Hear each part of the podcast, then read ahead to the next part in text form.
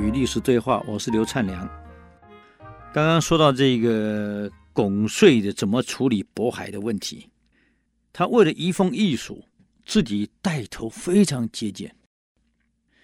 这个境内所有豪华地方，他绝对不去，而且规定官员不得去豪华地方。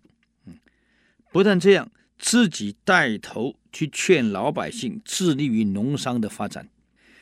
他把这个所有的荒地画画，按照人口比例，让每一家家里都有些地可以种，而且鼓励种树、种桑，啊，种松，还有要养这个家畜，种菜，种这个稻子，种麦。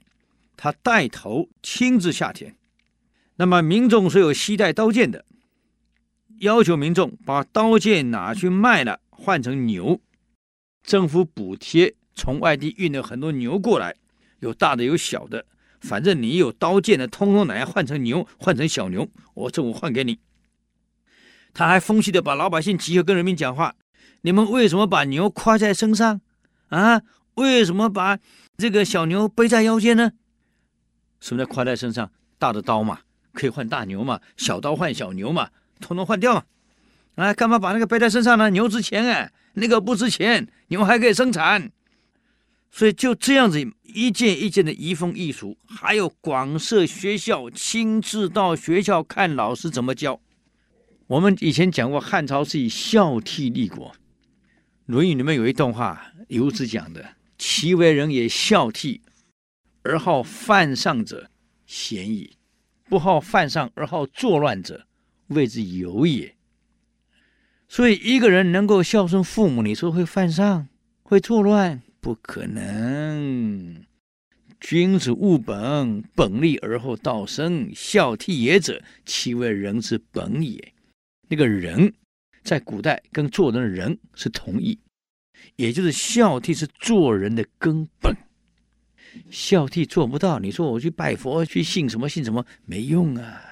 家里两尊佛，好好孝顺是真的；兄弟姐妹好好照顾是真的呀。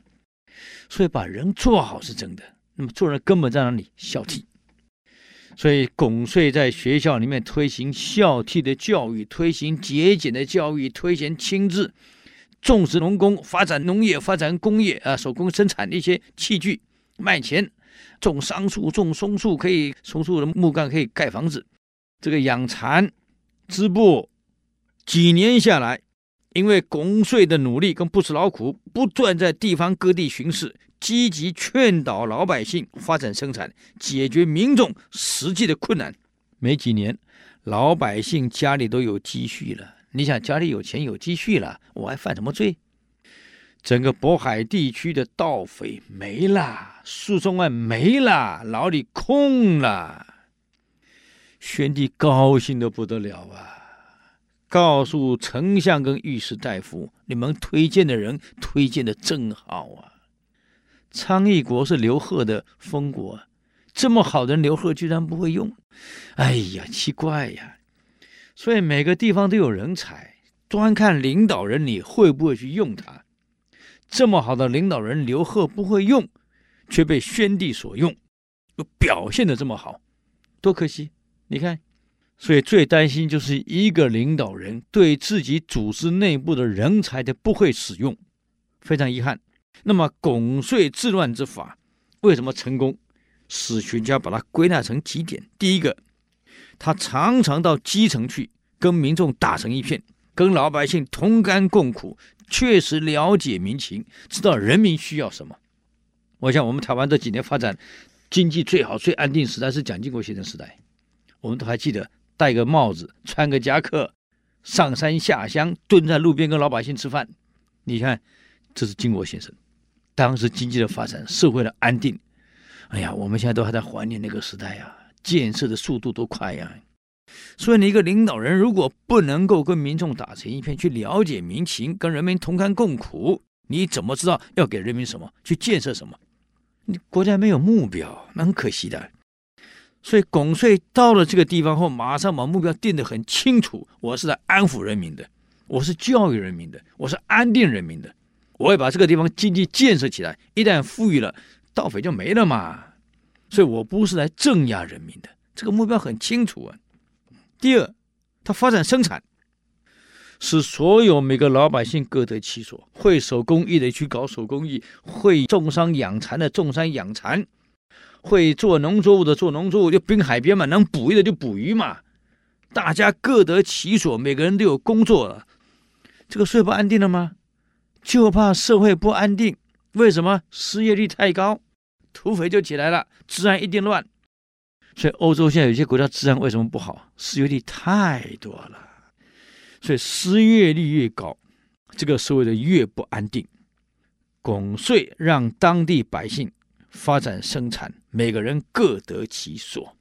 第三，它的成功地方，它彻底帮助人民解决生活。跟生产上的困难，跟老百姓打成一片，天天去看老百姓，知道人民需要什么，困难在哪里，生产有什么困难，哦，没牛啊，没什么，没关系嘛，我中午花钱嘛，你们想办法去弄嘛。古代的生产跟现在不一样，现在是机械化了，以前靠牛，没牛，一靠人力锄，你一个地能锄多久啊？不太可能，所以对人民的生活上的困难、生产上的困难阻碍，他帮你解决。第四，他提倡勤劳节俭的风气，这个不简单啊！勤劳、节俭、和谐，这个风气自己以身作则，还从各学校下手。你看，大家把孩子送到学校，详序也叫详序到学校来上学，老师教你们要节俭啊，生活要朴实，为人要谦恭，要守法。